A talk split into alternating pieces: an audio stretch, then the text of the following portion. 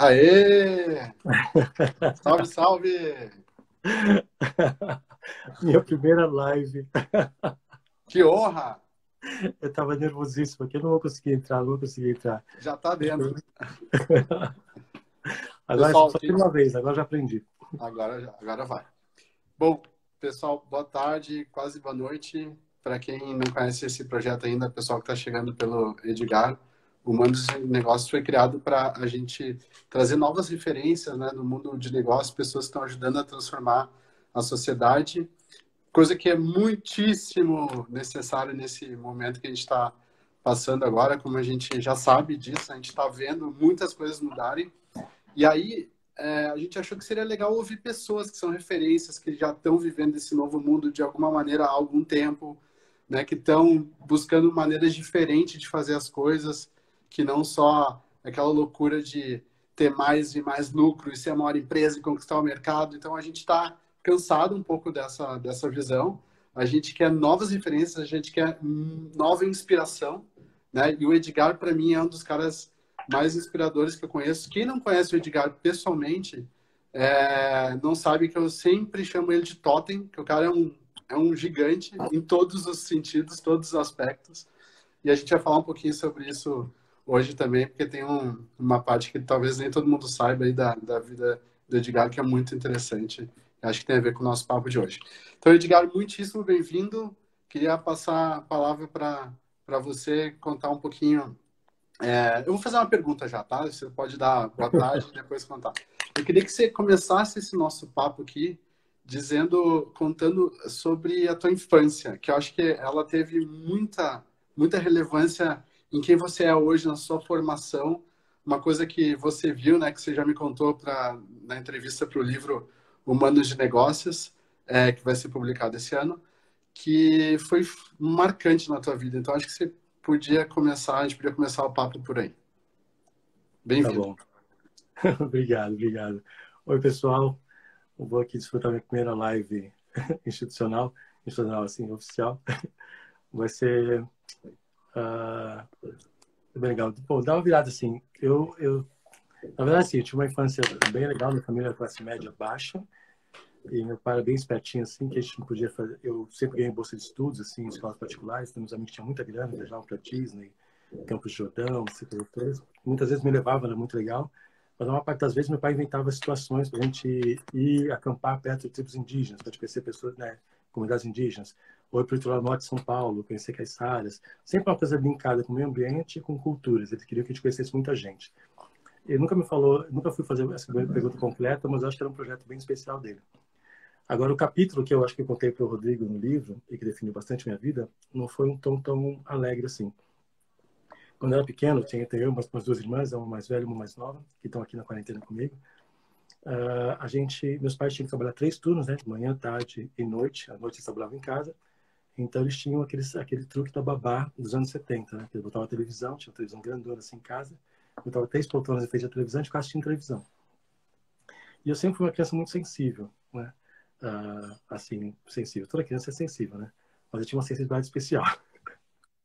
eu, quando talvez passasse uma cena muito ruim na televisão, sempre fosse brincado com animais e crianças, mas cenas ruins, cenas tristes, né? Sempre, sempre Globo Repórter, Jornal Nacional, né? Eu, eu começava a chorar. Eu, eu ficava chorando, não porque chorando que era uma criança normal. Eu ficava lá, eu ficava quieto, calmo, pálido, minha cara tranquila, comum, e ficava caindo lágrimas, né, pelo meu rosto, assim, por duas horas. Não parava de chorar. Eu continuava vendo televisão, mas não parava de chorar. Minha mãe ficava desesperada, ficava todo mundo achando estranho, mas achavam estranho, minha, minha mãe achava estranho, mas o que, que ela fazia automaticamente, como qualquer mãe né, decente, ela desligava a televisão, né? E minhas irmãs não gostavam nada disso. O que aconteceu é que elas criaram uma tática de toda vez que, que ia passar, assim, elas eram muito, muito bem treinadas. Só pelo suspiro do repórter ou pelo tom da música que ia entrar na televisão, já sabia que alguma coisa ruim ia acontecer e corpos voavam em frente à televisão, né? Eu cobria a televisão assim para não ver. Para minha mãe desligar a televisão. Mas, claro, como todo, todo filme de conta de fadas, né? A Branca de Neve, os anões dão, dão um perdido erro, aí a bruxa malvada vai maçã naquele dia específico. Ou a Cinderela escapa, vai lá, bota o dedo né? na roca. Cinderela não, é outra, né? A Bela Adormecida, na, na, na Roca. Eu também estava distraído um dia, o pessoal estava distraído, eu fui lá assistir. Um... eu assisti um documentário inteiro, sozinho, do Holocausto nazista na televisão. Que inspirador.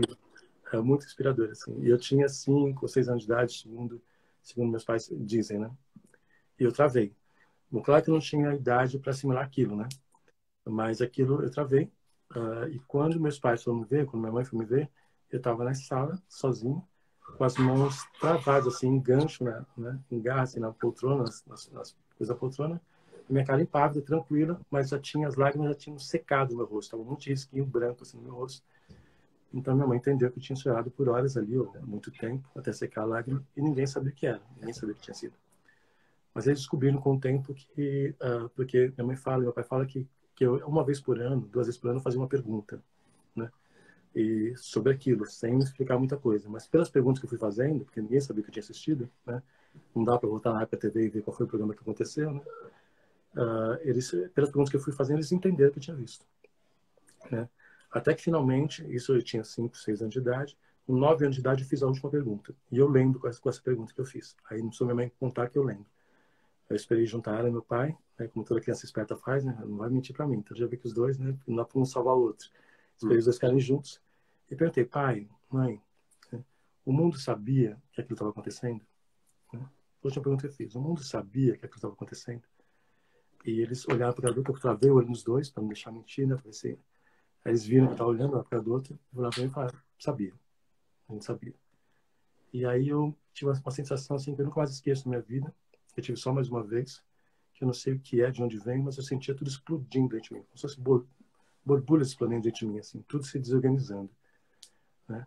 Porque a minha última saída é que o mundo não soubesse, né? Claro que minha mente criança tentando né, lidar com aquele horror, né?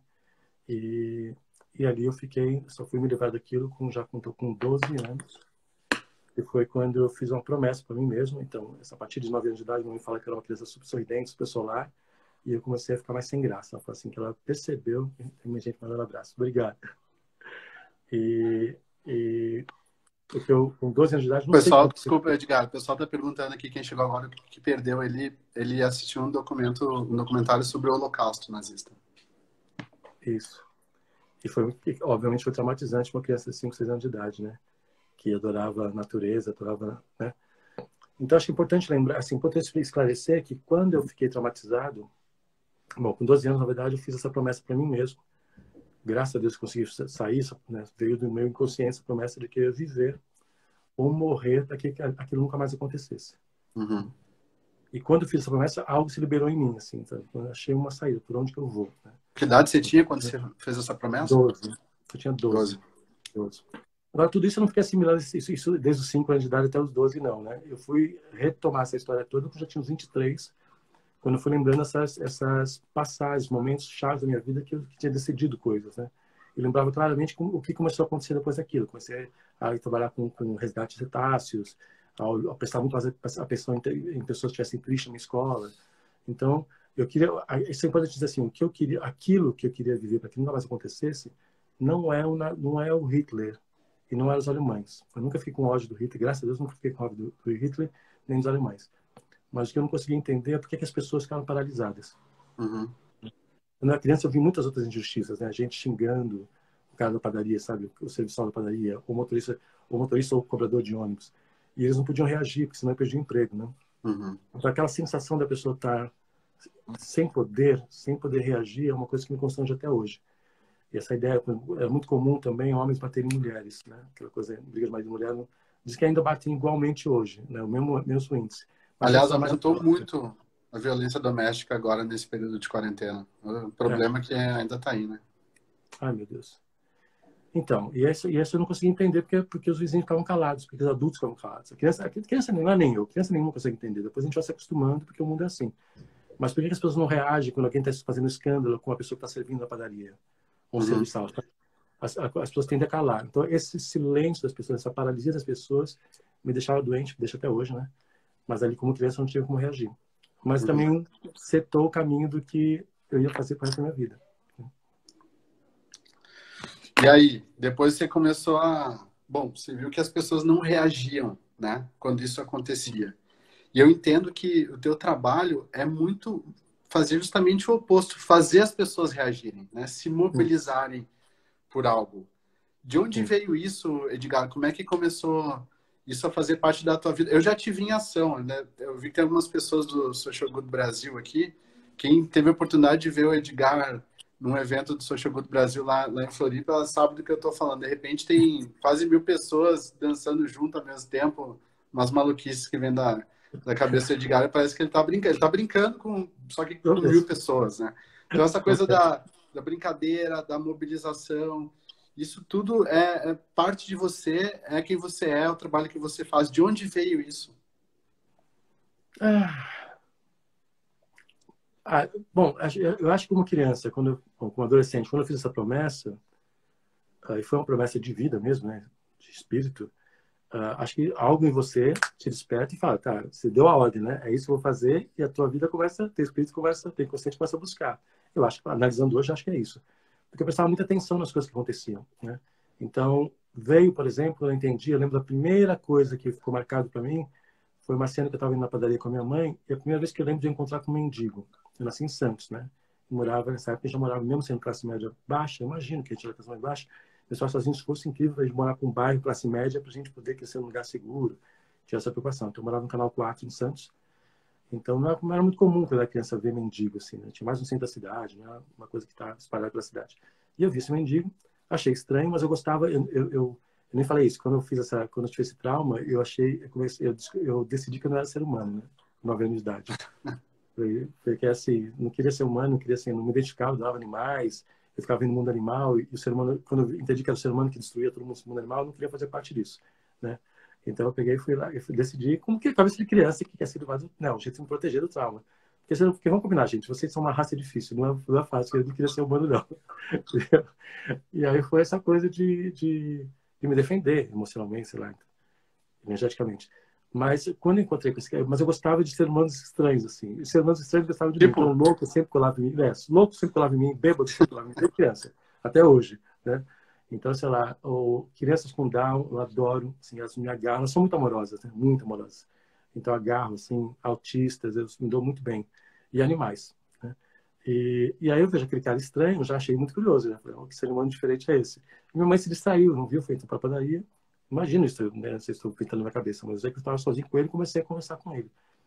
Como eu não gostava muito do ser humano, eu tinha, eu tinha desenvolvido, moleque, uma capacidade muito boa de ouvir, assim. Eu, eu não queria ficar conversando, não era muito bom de bate-papo. Né? Uhum. Até hoje eu converso bem, mas eu disfarço, assim, porque na verdade eu não sei fazer bater-papo. Eu, fico, eu faço perguntas, as pessoas ficam respondendo, que assuntos muito interessantes, mas eu não fico fazendo, jogar conversa fora, sabe? Então eu não sabia se bate-papo de mesa, botequim. Eu ouço bem. Mas eu pergunto, comecei a fazer perguntas para ele. E ele começou a falar. E eu lembro um momento que ele começou, que ele sorriu, viu que eu estava com medo dele. Não tratei ele como mendigo, eu nem sabia que era mendigo. Mas isso explicando como adulto agora. Na hora que ela só envolve, ela tinha claro. com ele. Mas eu lembro da hora que ele começou a brilhar. Assim, eu, tive, eu olhava para ele assim, ele foi mudando, ele era um outro homem, cara, ele foi mudando, mudando, mudando, mudando. E eu fiquei com aquela coisa na cabeça, que mais, mais tarde foi ouvir uma música do Caetano que fala, gente, é para brilhar, né? E eu lembro assim que eu, a, minha, a minha explicação para minha mãe é que ele estava brilhando, ele começou a brilhar, o homem começou a brilhar. E minha mãe saiu, de repente, ela percebeu que eu estava com ela, saiu para ver que eu estava, eu estava lá, e, e, eu lembro da cara da minha mãe, que ela veio desesperada para me tirar dali, mas quando ela olhou o que estava acontecendo, a cara dela se transformou. Então eu falei, aí eu olhei assim, ai, ela também está vendo, entendeu? Uhum. Então as pessoas sentem quando tem um espírito. Então meu primeiro impacto de fazer as pessoas uh, uh, brincarem, né, minha primeira pista é que talvez todo ser humano seja luz. Que eu gravei nessa experiência para mim, assim, que curioso. Então quer dizer que se for bem tocado, todo mundo vira essa expressão, porque ele estava, dá uma mesa, assim, não dá para chegar perto dele, nem sair abraçando ele. Mas de repente no final, se não vacilar, se abraçava eu, abraçava minha mãe, entendeu? Vai para casa. Uhum. E ele nem quis mexer muito, porque ele gostou da gente, queria cuidar da gente. Então, não, não, não se preocupe, pode ir, né? Um cuidando do outro. E eu comecei a me especializar, assim, ou me viciar em, em, pegar pessoas estranhas que ninguém queria saber, os alunos que ninguém, os mais gordinhos, os mais magrinhos, porque criança é perversa, né? Então, estava alguém diferente na escola, eu cuidava. Porque eu era, eu era o único negro da minha escola, fui até 15 anos, o único negro das escolas que eu participei, que eram particulares, muito ricas. Então eu era alto, eu desenhava bem, então fui salvo assim por, por desenhar bem, ser alto, ser diferente, ser bonzinho, sei lá. Uhum. Então as pessoas cuidavam muito de mim. Então eu, por eu ser muito popular, quando alguém vinha, que eu já vi que alguém ia tirar sarro, eu já puxava para ser meu amigo, né? Então eu ficava adorando ficar salvando as pessoas de situações constrangedoras. Ali começou um pouquinho essa história de treinar essa coisa de empatia, de chegar perto, né? Sem, tudo analisando isso já com 23, 24 anos de idade. Mas eu lembro dessa trajetória. Outra coisa foi essa coisa que meu pai me deu de poder, sabe, estar no meio dos índios, não falar guarani e estar tá brincando com eles. Meu pai me soltava lá, pode ir. Aí eu ia, eles me receberam muito bem, era uma barragem aí na Serra de São Paulo, né? Toda a Serra de São Paulo, que na época era só mata, agora já está Parelheiros lá perto, mas era só mata. Uhum. A, a, tribo ainda está lá, né? Essa tribo Guarani. Uh, então, essa primeira etapa da minha vida foi isso. Foi viver com caiçaras, com, com, com migrantes italianos, a fazenda que a minha tia tinha. Minha tia, que era a, a irmã de criação da minha mãe, né? Minha mãe foi criada, perdeu os pais cedo, foi criada com uma família muito rica de Santos. E eles tinham uma fazenda. Né? Não é que minha família tinha fazenda, eram eles. Mas tinha essa coisa de poder ir para lá, viver isso. Depois eu tinha uma experiência muito forte também, que foi quando eu fui jogar voleibol. Eu fui jogador profissional de voleibol há muitos anos. E, e eu, como eu falei, não gostava de gente, então eu vivia com, o suficiente com gente e saía fora, porque meu mundo mesmo é meu mundo interior. Eu adorava meu Onde é que você jogou, Edgar? Oi? Onde que você jogou? Eu comecei em Santos, jogando vôlei em Santos, depois fui para o Banespa, em São Paulo, né, que foi campeão brasileiro, as coisas todas. Depois fui, fui jogar no Pinheiros, Pinheiros, que era Pinheiros e Transbrasil na época, uma empresa de aviação da época. Uh, e, te, e, fiz meu último time no Flamengo do Rio. E você teve, você tinha oportunidade de continuar a carreira, estava numa carreira ascendente no vôlei, estava ganhando bem, tinha uma remuneração bacana. Tinha, mas... muito dinheiro. Oi? Eu ganhava muito dinheiro. idade que eu tinha, então, E aí, mas você parou, resolveu parar. Por quê, Edgar? Por que, que você não quis continuar ganhando muito dinheiro? até, até hoje eu não ligo muito. Eu devia ligar, mas eu não ligo muito. Mas uh, uh, é que o vôlei, assim, na verdade, o vôlei foi delicioso. Eu fiz muitos esportes antes de fazer o vôlei. Eu sempre adorei esporte. Até porque eu me escondia nos esportes para não ter que... Me... É o jeito de eu me relacionar com seres humanos sem precisar estar no meio deles, sem precisar conversar. Meu, meu, meu negócio é ficar conversando, tem ficar íntimo, eu não queria isso.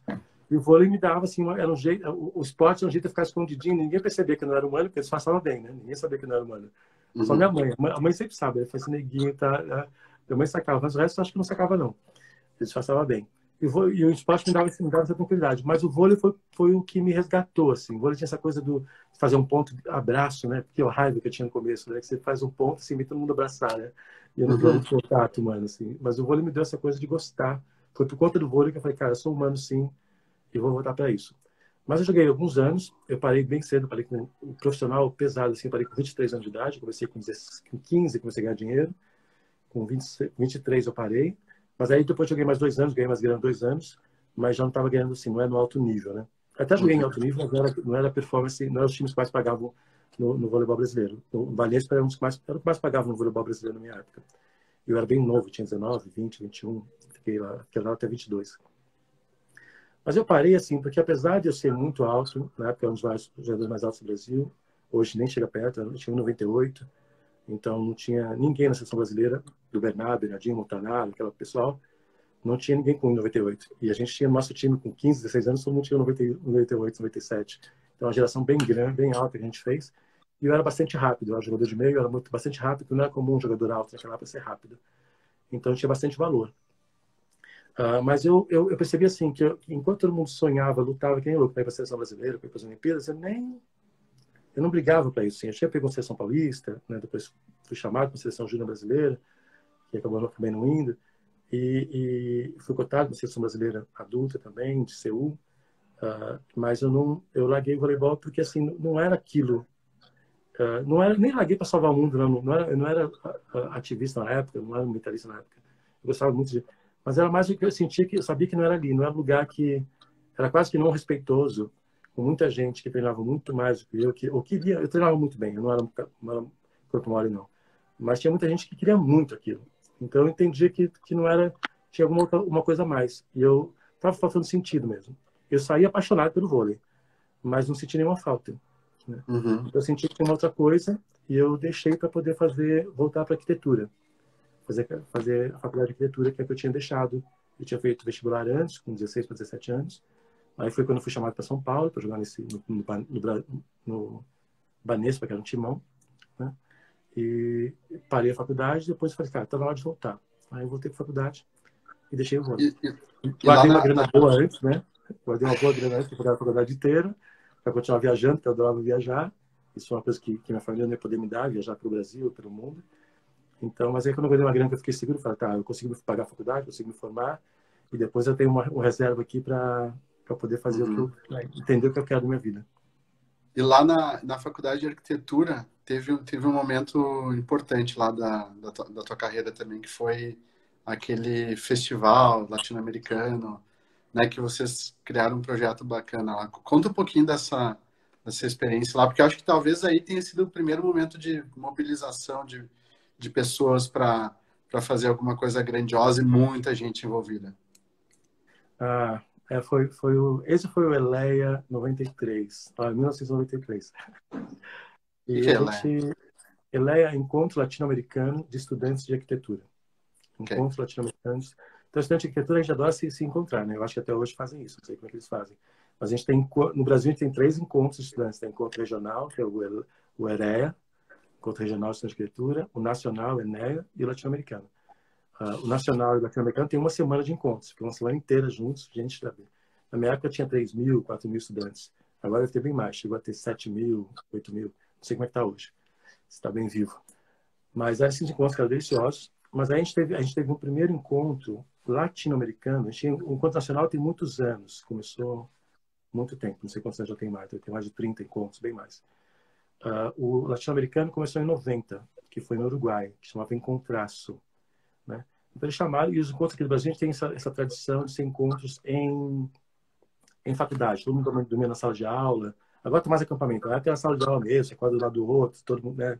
Então tinha muito isso. E no, e no Uruguai foi todo mundo com essa história de achando que era a mesma coisa e não era. Eles tinham que ficar em hotel, as pessoas não foram preparadas, né? Foi um desespero. Mas só para contar que esse encontro foi lindo, foi mágico do Uruguai. Ao final, mas no começo os brasileiros estavam desesperados, ficavam na porta, na escadaria da, da escola, achando que ninguém levou dinheiro para hotel, né? E os outros países todos levaram dinheiro para hotel, pessoal chilenos, peruanos, né, equatorianos, a gente assim não tinha dinheiro para hotel, não era tradição brasileira. Ninguém avisou que era assim. Né? Ou tentaram avisar, alguém escondeu, né? Mas aí a gente, foi, a gente ficou bem traumatizado com aquilo. Apesar de ter, o encontro terminou maravilhosamente bem, os uruguaios nos acolheram, os estudantes começaram a pegar a gente, vem para minha casa, vem para minha casa, vem para casa. Acabou sendo lindo. Mas a gente falou, cara, quando for para o Brasil não vai ser assim. Então a gente deu, falei do, e, e aí, pessoal, a gente veio. Ó, gente, eu não vou dar salve para todo mundo, porque eu não consigo ler essas, essas letrinhas aqui embaixo. Eu não estou acostumado com live, estou prestando atenção no Rodrigo aqui Vai, falando com ele. Conta história, conta história. É. Conta história. Aí, aí a gente pegou e falou assim: quando vai Brasil vai ser diferente. Então, e a gente é um, é um pessoal bem sonhador, assim, por sorte não era só eu. Era um pessoal assim, bem utópico, né? Jovens. Aí a gente falou, cara, não a gente vai quando chegar aqui vai ficar todo mundo amigo. Porque tinha uma coisa assim, tinha rixa de argentino com uruguaio, e tinha argentino com, com peruano, chileno com peruano. Tinha umas brigas entre eles, assim, que eram fortes, né? Então, desde a ditadura, não sei o que eram. Coisas que... E com o brasileiro, não. E tinha tráfico, todo mundo adorava os brasileiros. Tinha Nem com o argentino? Ah, nem com a Argentina, a gente sabe, sabe super bem. A Argentina adorava a gente, porque eles adoravam os brasileiros, né? E as argentinas adoravam os brasileiros, vice-versa. Porque na hora de dançar, cara, todo mundo queria dançar com os brasileiros. Então tinha essa coisa, não é que eu adoro o Brasil, nem o futebol do Brasil. É porque ela encontra, dança. Só a gente falava português, então era um sotaque legal. Então a gente era bem popular e fazia muita ponte entre todo mundo. E só a partir do terceiro dia de encontro, eram sete dias de encontro, oito dias de encontro. Só a partir do terceiro dia que todo mundo começava a se reunir, ficar todo mundo junto. A gente falou, não, no Brasil vai ser diferente, vai ter que reunir todo mundo já desde o primeiro dia. Vou sintetizar, porque senão eu vou para essa história inteira. Mas a gente acabou fazendo design de encontro e colocava muitas das utopias que a gente tinha, que a gente via dos poetas latino-americanos, sabe? Então a uhum. gente era assim, tá, e se tiver uma América de verdade, né? Porque a gente foi descobrindo nesses encontros que o Brasil, até hoje, a gente, a gente foi de costas para a América Latina, né? A gente se uhum. basta muito, a gente tem muita música boa, tem praia maravilhosa, tem muita. A gente é meio que nem os americanos. Depois que descobri que os americanos tinham isso, eu comecei a criticar os americanos, né? Que assim, sabe, a porcentagem de americanos que tem passaporte é incrível, acho que é 10%. Quase ah. ninguém tem passaporte nos Estados Unidos. Eles não viajam para fora, né? E, mas tem muito, mas os Estados Unidos é impressionante dentro dele, tem muita coisa a ver lá dentro.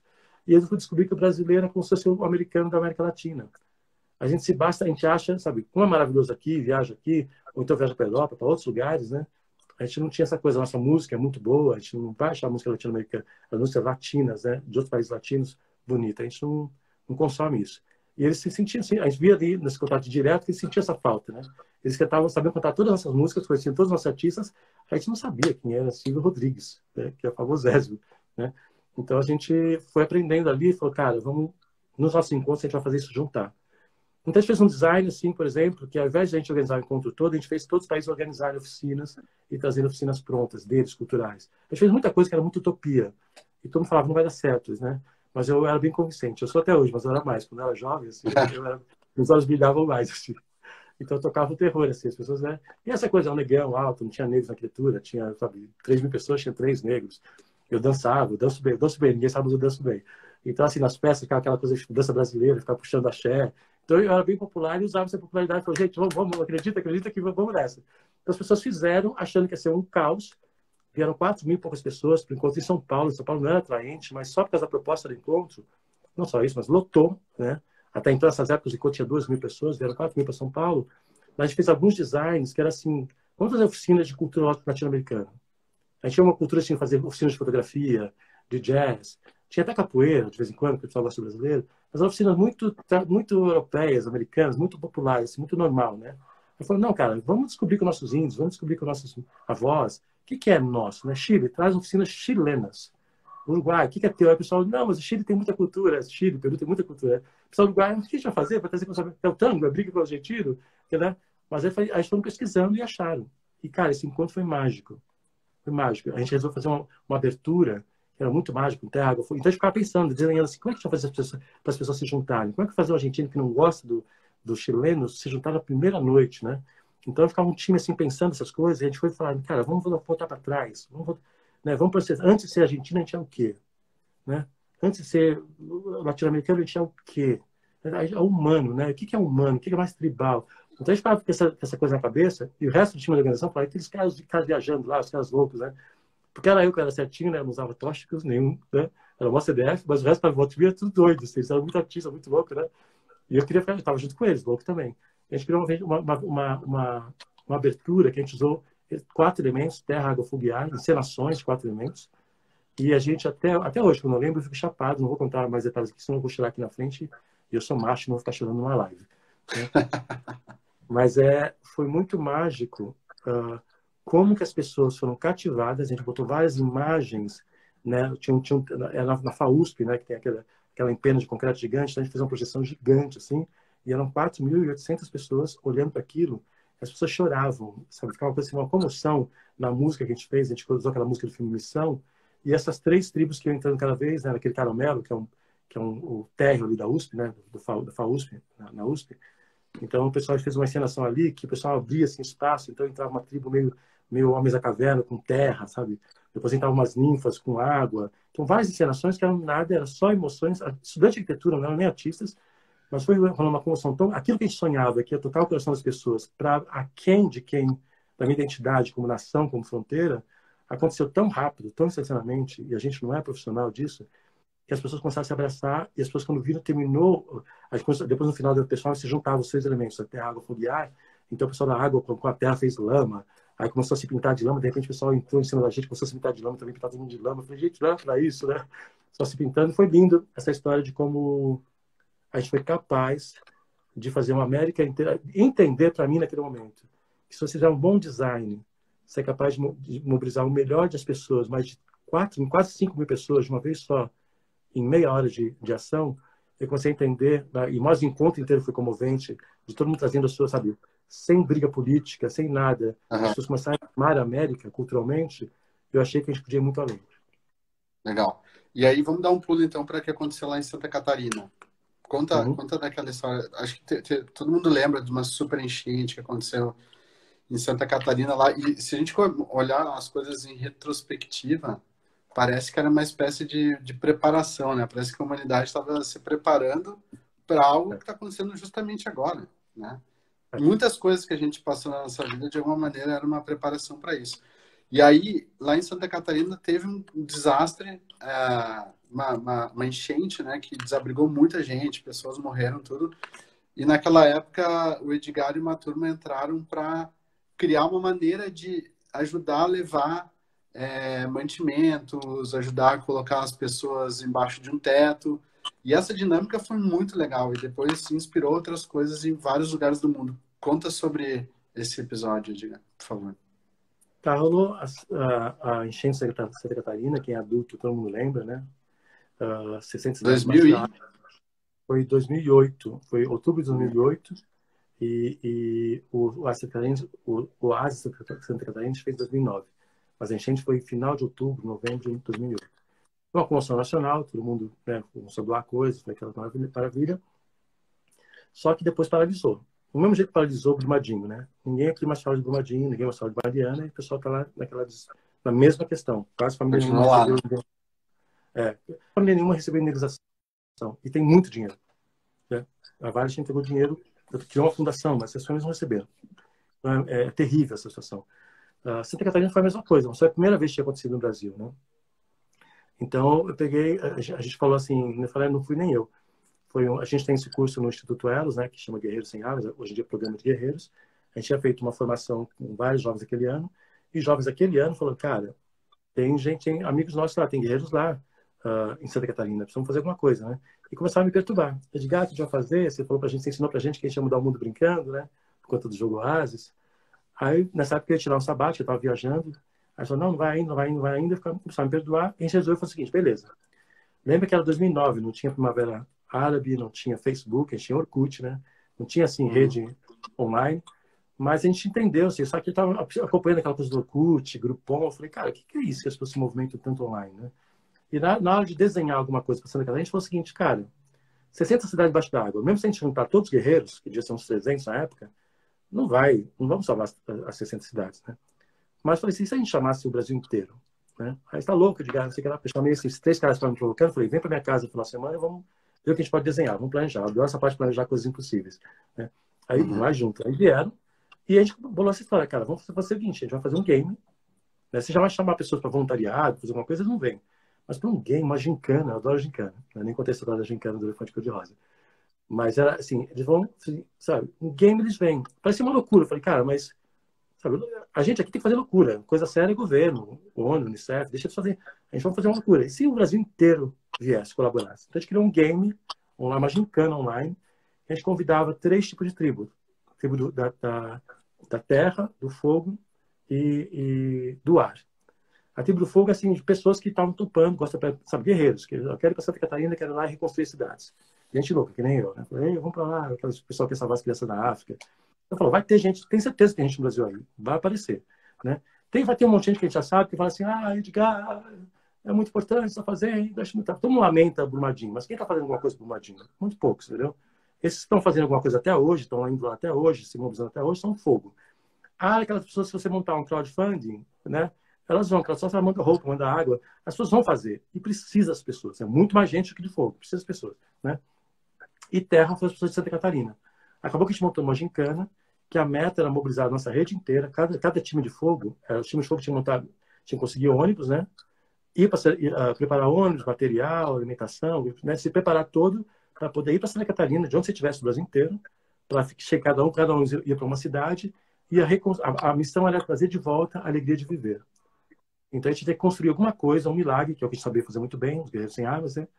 Era fazer o programa de guerreiros, era fazer a, a, partir de mutirão, que é outro truque que eu aprendi na minha infância também, que as pessoas brilham quando estão fazendo mutirão, né? O ser humano vira a melhor versão de si mesmo quando estão construindo alguma, uhum. alguma coisa juntos, né? Então a gente falou assim, essa é uma forma, vamos para lá, e a gente vai trazer de volta a alegria de viver, construindo alguma coisa que para eles é muito preciosa. O que aconteceu foi uma comoção nacional, com gente das inteiras, então veio muita gente de fogo, então foram mais de 60 equipes que montaram no Brasil inteiro. A gente não podia levar todo mundo, levamos umas 20 e poucas, né? quase 30. Uh, ah, mais um monte, milhares de pessoas online que montaram grupos para se organizar e doar coisas para a gente, doar material, doar, doar gasolina, ônibus, madeira, grama, enfim, fizeram assim de todo lugar do Brasil. Então a gente chegou lá rico de recursos, inclusive gente local também, e fizemos esses seis dias de construção, de conhecer a comunidade, ouvir a comunidade. Eles ouviam as histórias que eles contavam, choravam também muito. Eles falaram o seguinte, olha, todo mundo mandou um monte de coisa pra gente, mas ninguém veio ouvir a gente. Foi muito bonito uhum. também. E aquilo criou uma comoção, não só nas cidades, como no estado inteiro, como nesses estudantes do Brasil inteiro, mas do Brasil inteiro. São Paulo Fashion Week abriu um espaço enorme para a gente. O Shopping Guatemi, tem que falar para eles aqui agora, o Shopping Guatemi abriu, pegou o espaço deles, a lounge deles, que é um terceiro andar do Guatemi, e falou, não, isso aqui vai ser espaço, aí, de propaganda deles, que tinha Melissa, tudo mais, vai ser espaço para o Santa de Catarina. Que, que, aliás, quem fez isso, eu quase pouco falo dele, mas tem que falar aqui, foi o Marcelo Rosenbaum. O Marcelo Rosenbaum ele agitou a rede dele inteira, de atores da Globo, na época ele estava no Luciano Huck, né? Atores da Globo, pessoal do São Paulo Fashion Week, espaços enormes que, que fez com que o Santa Catarina fosse uma coisa gigante, né? E muito bem. A Sônia também, a Sônia Hesp, da, da Dudalina, que quando ela entendeu, ela foi no São Paulo Fashion Week, viu a nossa, nossa palestra, que foi o Marcelo que conseguiu, a gente fez seis palestras no São Paulo Fashion Week, seis são doze, duas por dia, ela voltou para Santa Catarina, agitou todos os prefeitos, conseguiu alimentação para todo mundo. Enfim, foi muito bonito o, o quanto empresários gigantes, artistas gigantes e o povo inteiro se reuniram em torno de uma causa que era uma brincadeira.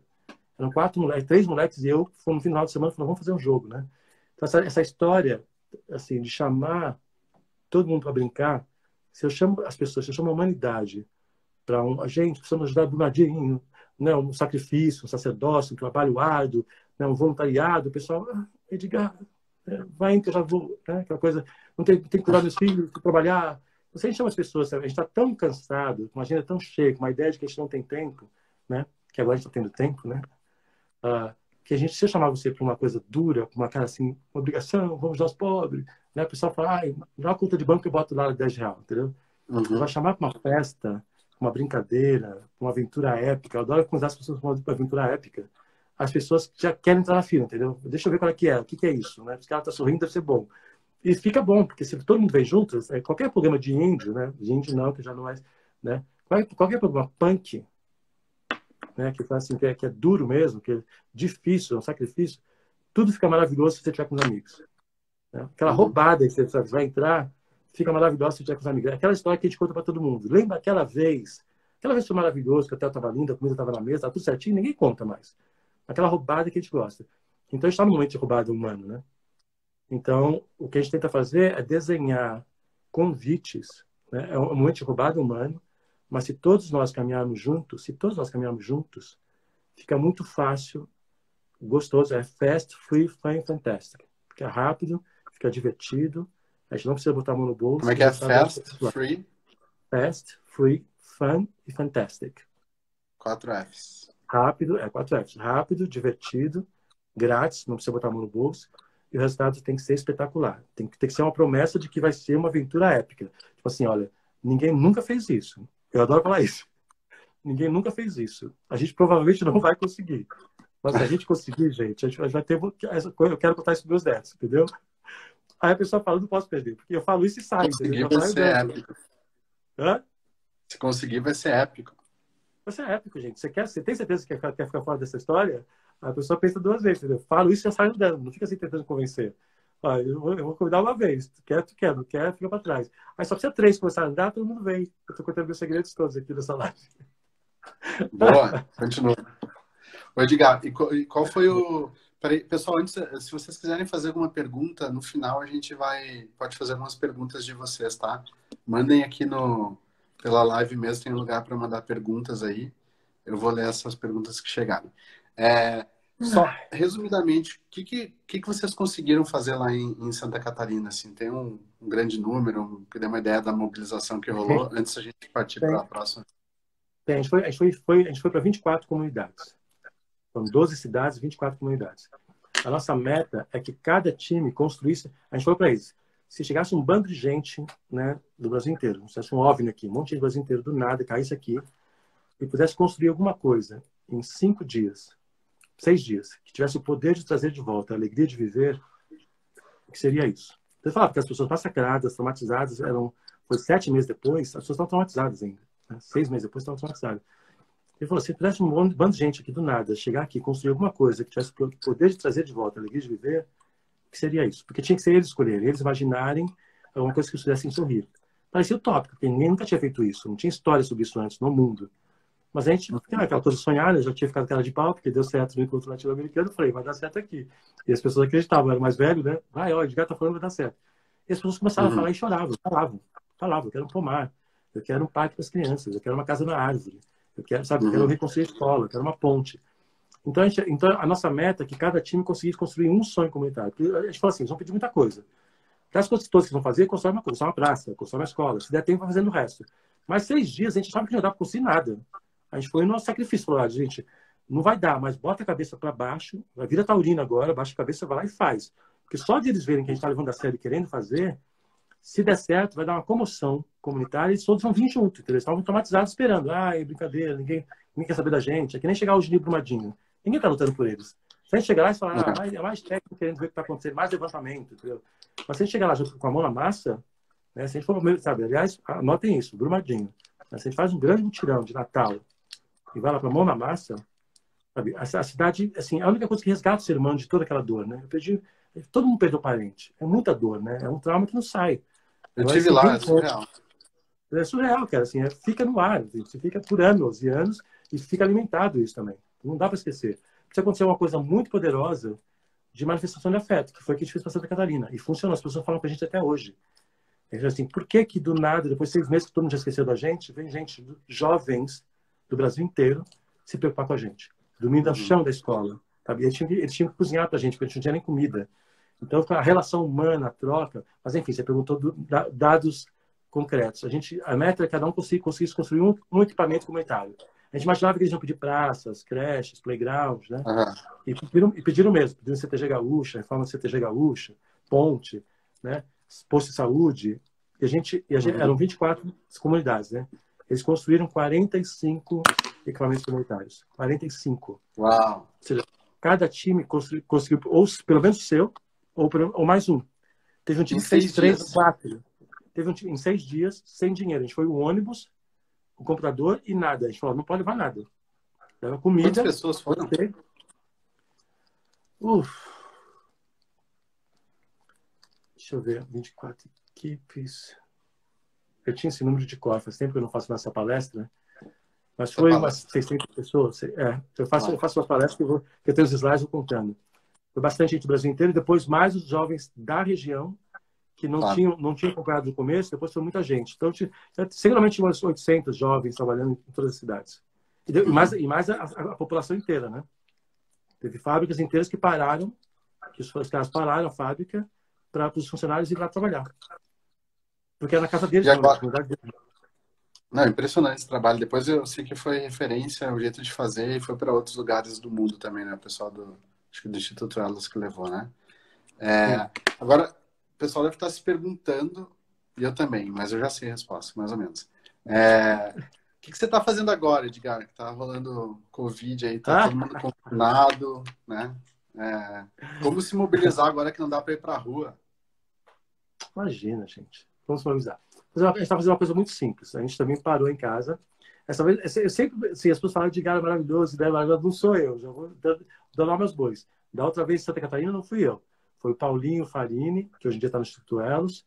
Foi o Caio Braz, que está que tá agora em César dos Campos, que era do ITA na época. O Cadu. O, o... Ai, estou esquecendo. Dois nomes que são importantes a Alessandra, que é de, que é de Blumenau. Foram quatro jovens. Estou esquecendo um que ele vai me matar e estou com na minha cabeça, que é do Ita também. E, e, e, acabou de me encontrar agora há pouco tempo no Instagram. Vou falar dele já. Depois já lembro o nome dele. Que é do trio Parada Dura. O Caio, o Cadu e ele. E já vem já. Que raiva. É o mais alto deles. Então, eles, a provocar, eles assim, deixavam em paz. Sabe, sabe que esse penteiro? Assim, vai, vai, vai, vai, vamos fazer, fazer. Falei, faz vocês, gente. Já aprenderam, já fizeram ágil. Fizeram... Não, não, tio, tio, aquela coisa, mestre, mestre. Falei, pelo amor de Deus. Aí, me provoca... bem provocado, eu sou bom, né? Essa vez que me provocou foi o Edgar Bark. Então eu já boto logo, se alguma coisa acontecer, a culpa é dele, não é minha, entendeu? O Edgar Bark, ele, é, ele é do Centro de Empreendedorismo da GV, né? E ele, uh, ele foi lá e falou assim, Edgar, eu vi isso aí, ele viu uma, uma coisa que a gente fez antes, anota aí, Primavera X, né? Vocês vão encontrar no, no, no, no, YouTube, se quiser ver a Primavera X, que é um que a gente desafia jovens, né, adolescentes de 12 até 20 e poucos anos de idade, a jogarem, uh, montarem seus times e salvarem as águas, escolherem quantas águas da sociedade salvarem as águas. A gente fez isso, criou uma websérie super legal, cinco capítulos, que vocês vão encontrar no canal Jornada X, no, no YouTube, lá para Jornada X no YouTube, vocês acham isso. E, e os moleques deram um show de bola. Eles dão show assim, são times do Brasil inteiro. Né? E aí a gente gravou, escolheu cinco que a gente achou que se destacavam, que gravou eles. Esse cara de GV viu isso e falou, como assim que as crianças podem receber uma, uma missão online no celular Parece, parece James Bond, assim, parece o Tom Cruise. Uhum. Missão Impossível. Missão Impossível, a gente joga uma missão, eles pegam o celular e ninguém tem ideia do que são capazes de fazer. Eu tenho, né? porque eles fazem coisas incríveis online, né? E horríveis também. Mas se eles são capazes de fazer aqueles jogos de guerra que saem matando todo mundo, eles podem muito mais. Então, basicamente, ele falou assim, ele falou assim, Edgar, eu tenho duas adolescentes em casa, estou entregando as filhas dele. Eu não vou aguentar, né? Mentira, porque ele adora as, as filhas dele. Aí ele falou assim, cara, tá todo mundo em casa, né? Falei assim, não tem como você fazer um game aí que, que eles possam fazer alguma coisa, ajudar só de casa, sem sair de casa? Aí eu falei, então, eu adoro essas missões possíveis, né? Falei, deixa eu ver. Aí fui conversar com alguns amigos, fui conversar com o meu time, né? Porque a gente estava com um monte de coisa para fazer, tudo enfileirado, tudo organizadinho. Falei, gente, vocês topariam? O pessoal falou, topo, né? Falei, vamos nessa. Falei, vamos, vamos embora. Então, o que a gente está fazendo agora, respondendo a pergunta, eu sou, eu sou enrolado, né? A gente pensou o seguinte, ó, 53% da população mundial, vamos lá, gente, eu vou fazer, vou bater forte para vocês poderem entender. 53% da população mundial tem menos de 30 anos de idade. 50, e, a, e nacional é 46 ponto alguma coisa no Brasil. Já foi 49, baixou agora. Em 2019 baixou para 40 e poucos, sim. Tem mais, está com gente mais velha. Né? Isso aí, todas as pessoas. Dessas pessoas, né, até 29 anos, ou seja, metade do mundo, metade do Brasil, tem, é menor de 30. Dessas pessoas, 33%, 36% do Brasil e 29%. Essa geração é a geração mais digital, mais inovadora, mais criativa, uh, é a que tem mais tempo, a que mais sabe colaborar online. Eles reúnem online como ninguém. Essa geração também é torda, isso. Você pegou isso, é que eu não peguei. Mas os mais novos são mais ainda. Sabe? Falar, hum. falar online, falar na esquina, no parque da escola, é a mesma coisa. Eles sabem colaborar, eles são inteligentes, tem muito tráfego digital, estão treinando videogames para colaborar, sabe? só para matar um monte de gente, né? Mas online. São os caras mais criativos, mais inventivos de, da história, essa geração inteira, mais informada, eles têm acesso à informação diretamente assim do mundo, e a gente não está convidando eles. Né? São os seus maiores guerreiros de esteira, você não gosta de falar guerreiros, os maiores especialistas, os maiores agentes secretos que a gente pode ter para combater o corona, e ninguém está chamando eles. O que a gente fez? A gente falou assim, cara, vamos chamar esses caras para brigar, não vão sair de casa, eles não estão, cara, estão aí porque eles queriam estar saindo de casa que está na escola. Mas falar assim, olha, vamos combater o vírus, né? Agora, como são jovens ou crianças ou adolescentes, não é justo chamar eles para combater, para fazer que nem governo, que nem empresa, que nem pessoa que está desesperada. Vamos criar um ambiente onde eles são maravilhosos mesmo. É o game. Vai proteger eles de ter que ter a responsabilidade de salvar o, salvar o time, né? não tem que ter a responsabilidade de salvar a humanidade. Uhum. Mas mais, mal sabem eles que eles podem. São esses uhum. caras que inventaram o Waze, esses caras que inventaram o Facebook, esses caras que inventaram o Airbnb. Eles, percebe? Eles têm um pensamento disruptivo, eles ou vocês que estão aí, têm um pensamento tão disruptivo para pensar outras realidades que nós adultos não temos, nosso governo não vai ter essa, essa percepção. Uhum. Foi eles que elegeram Obama, eles que entenderam que a, que a eleição podia ser em rede distribuída, não só por candidatos e seus comitês. Então, o cara, o cara, o cara que fazia o discurso do Obama tinha 26 anos de idade. Entendeu? São gênios que conseguem olhar para uma realidade de um outro jeito. Nesse momento que está essa crise toda, a gente precisa de uma, de uma geração que tem. Eles são X-Men. Essa geração, vocês que estiverem aí jovens, vocês são os X-Men. Só que a gente não está convidando eles. Se a gente não, não convidar esse cara, esse, esse, essa personagem, porque assim, tem super-homem, tem, tem o Clark Kent, tem super-homem, tem a Diana Prince e a Mulher Maravilha, né? Uhum. Então, assim, não sei qual é o nome, não lembro qual é o nome do Homem-Aranha na vida, na vida cotidiana, mas a gente trata eles como Clark Kent, como Diana Prince. A gente tem que provocar esses caras para virarem super-homens, virar super-heróis, porque eles são super-heróis. Quando estão sendo criativos, quando estão em bando, quando estão buscando, quando estão jogando. Então, o que a gente fez? A gente criou esse ambiente de convidar jovens, adolescentes, a partir de 12 anos de idade, né, que, a, que a lei permite, online, uhum. até 30 anos de idade, é proibido para mais de 30, e chamando eles assim, gente, juntem-se em equipes, porque além de ser muito poderosos, né, quando bota em bando, aí fica impossíveis. Porque às vezes o cara é poderoso, mas é tímido, inseguro. Ai, não, não sou tão bom assim. Ai, não, não sei como é que é. Aí já vamos dizer aqui, Peter Parker, o Homem-Aranha. É isso, obrigado. Uhum. Entendeu? Agora, se bota eles em bando, gente, vira X-Men. Como é que é o nome? É... Quem quiser encontrar Chama... mais... Ah, vai no Instagram, Jornada X Oficial. Instagram uhum. Jornada X Oficial.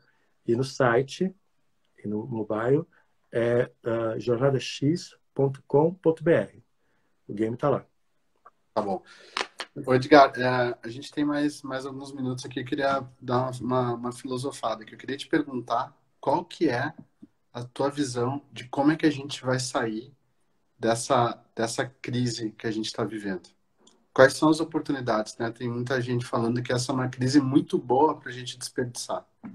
Como é que a gente não desperdiça essa crise? Tá, eu, eu, eu acredito sim, a gente, tem, a gente tem grandes chances, grande, grande, grande chance de voltar bem ao normal e do normal para pior. Se a gente voltar para o normal, a gente piora muito.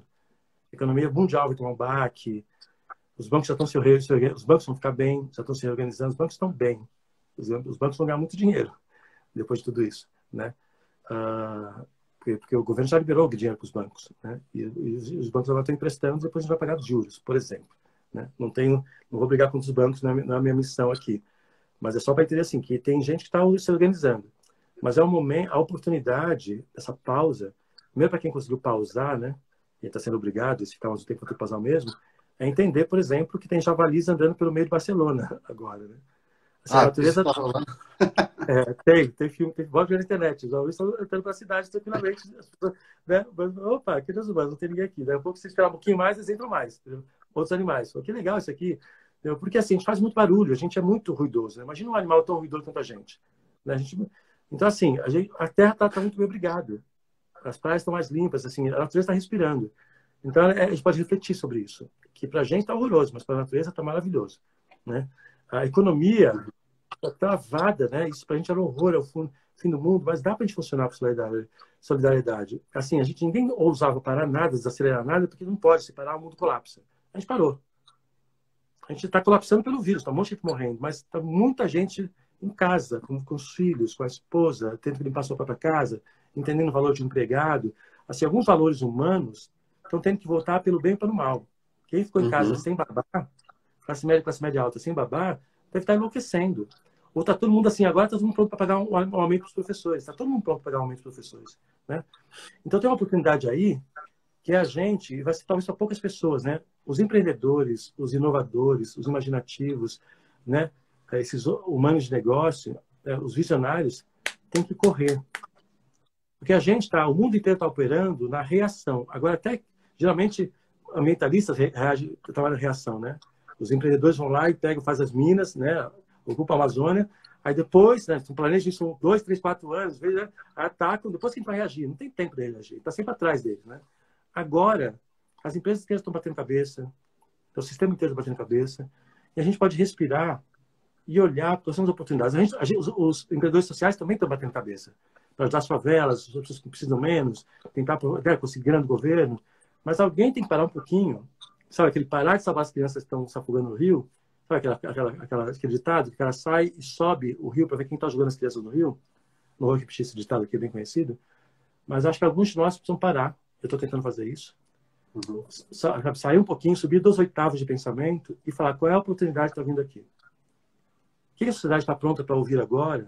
É como é que a gente corre e cria, ou cria não, ou implanta modelos de negócio que já foram pensados antes, mas como o sistema não podia parar, é inviável. Você conhece, faz, você entrevistou um monte de gente. Tem um monte de sistemas, Bitcoin, uh, rodas, ciclos de, de, de econômicos, tem tanta coisa, ecovilas, enfim, tem um monte de coisa que pode ser mais sustentável, né? vegetarianismo, sei lá, algumas coisas que podem ser colocadas no sistema agora, nesse momento de crise, para as pessoas poderem assimilar. Agora, no momento que a gente pode assimilar qualquer coisa, a gente teria que ser muito rápido, que a gente deve ter mais uma, duas semanas, três semanas de, de quarentena. Nós sermos muito ágeis de implantar isso, de pensar isso e implantar isso. Parece uma loucura, mas não é. A gente tem internet. E está todo mundo ligado à internet. Então, a gente vai ter que se uhum. juntar, esses criativos vão ter que se juntar. Inclusive, se você tem menos de 30 anos de idade, a gente vai ter um call para não contar isso não, porque você vai lotar muito call aqui, e vai ter um call primeiro assim, de uns 40 empreendedores jovens, que a gente vai conversar agora às 8 horas da noite. Eu chamei eles para provocar. Falei, gente, não é eu com 55 que vou fazer isso. Eu vou fazer minha parte, sim. Nessa crise toda, qual foi a oportunidade que eu vi? De, da sociedade brasileira, e talvez mundial, já já a gente vai fazer o jogo internacional, entender uhum. que essas crianças em casa, vai lá ver o que as crianças jogando. 12, 13, 14 anos, o que eles estão fazendo? Eles estão pesquisando Covid na internet, achando soluções na internet. Isso foi a primeira rodada de jogadores. Hein? Quando começar a dar, deve ter 140, 150 ligas inscritas. Quando começar a ter 300, 500, mil ligas inscritas, e um vendo o que o outro está fazendo, vocês vão ver o que esses moleques são capazes de fazer. E, te, e, o jogo termina, não é só jogo. Eles têm que terminar o jogo sem sair de casa, escolher um desafio, por exemplo, para grupos em risco, vão pegar um asilo de idosos, né, pesquisar soluções, saber entender o que é o coronavírus para o idoso, pesquisar soluções, mobilizar a rede deles online e depois conseguir, olha, se vamos dar aquele asilo, vamos levar 100 cestas básicas. Vamos fazer a rede uhum. inteira deles, mobilizar 100, 100 cestas básicas e levar lá, sem sair de casa. Esse é o desafio para eles. A pessoa, ah, mas Edgar, só tem 12 anos de idade, não sabe fazer isso. falei, hum, vai assistir. Vai lá, vai lá ver o Primavera X no canal do Jornada X do YouTube. Vai ver que as criancinhas pequenininhas fizeram com a água nas suas cidades. Entendeu? Então é isso que a gente faz, assim, a gente... e fizeram isso brincando, nem, nem se deu conta de que estava, sabe, sabe, a vida é bela. Ah, mas deixa eu fechar porque você perguntou que foi muito mais legal a bola. A bola dada é o seguinte: o planeta precisa. Ó, temos mais, acho que dois minutos e, e, um minuto e vai cair a, a transmissão, ah. vai dar noção uma hora. Então, um minuto, Edgar. Então é isso, é uma oportunidade da gente olhar para o mundo que a gente sonha, né? qual é o, mundo que nós sempre sonhamos. E o que, a gente pode fazer agora? Né? Elevar nosso pensamento duas oitavas, sair da, da linha da sobrevivência, eu tenho que trabalhar todo dia, tem que sair, leva, leva duas oitavas, pega o momento da tua vida, que você teve a tua ideia mais brilhante, mais maravilhosa, volta para aquela, aquela, aquele tom. Ou chama amigos, em coletivo, fazer isso. Vamos ver que ideias que saem, que a gente pode aplicar agora, de solidariedade, de cuidado. Tudo que a gente sonha que o governo faça, o que é que você pode fazer? Tudo isso, para para pensar nisso, você e seus amigos. Legal. Edgar, muitíssimo obrigado pela tua generosidade de sempre. É... Pessoal, entrem lá, conheçam o trabalho que o Edgar está fazendo, vale muito a pena.